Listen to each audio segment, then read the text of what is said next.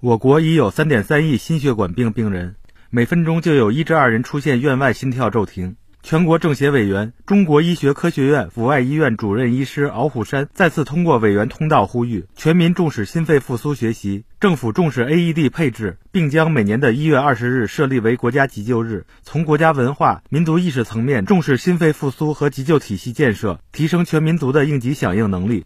我记得二零一八年，也委托大家帮助我们宣传，三年来啊。在广大委员和社会各界的共同推动下，我们取得了非常喜人的进步。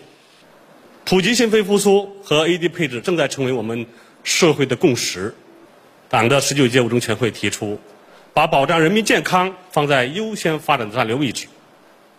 本次新冠疫情让我们也体会到急救体系建设的重要性。那么呢，我在此再次借我们的委员通道呼吁。我们全民要学习心肺复苏技术，政府要出台政策和立法，促进 AED 的配置。我也呼吁把一月二十号幺二零设立为国家急救日，从国家文化和民族意识的层面去关注急救，我为人人，互助互救，提升全民族的应急响应能力。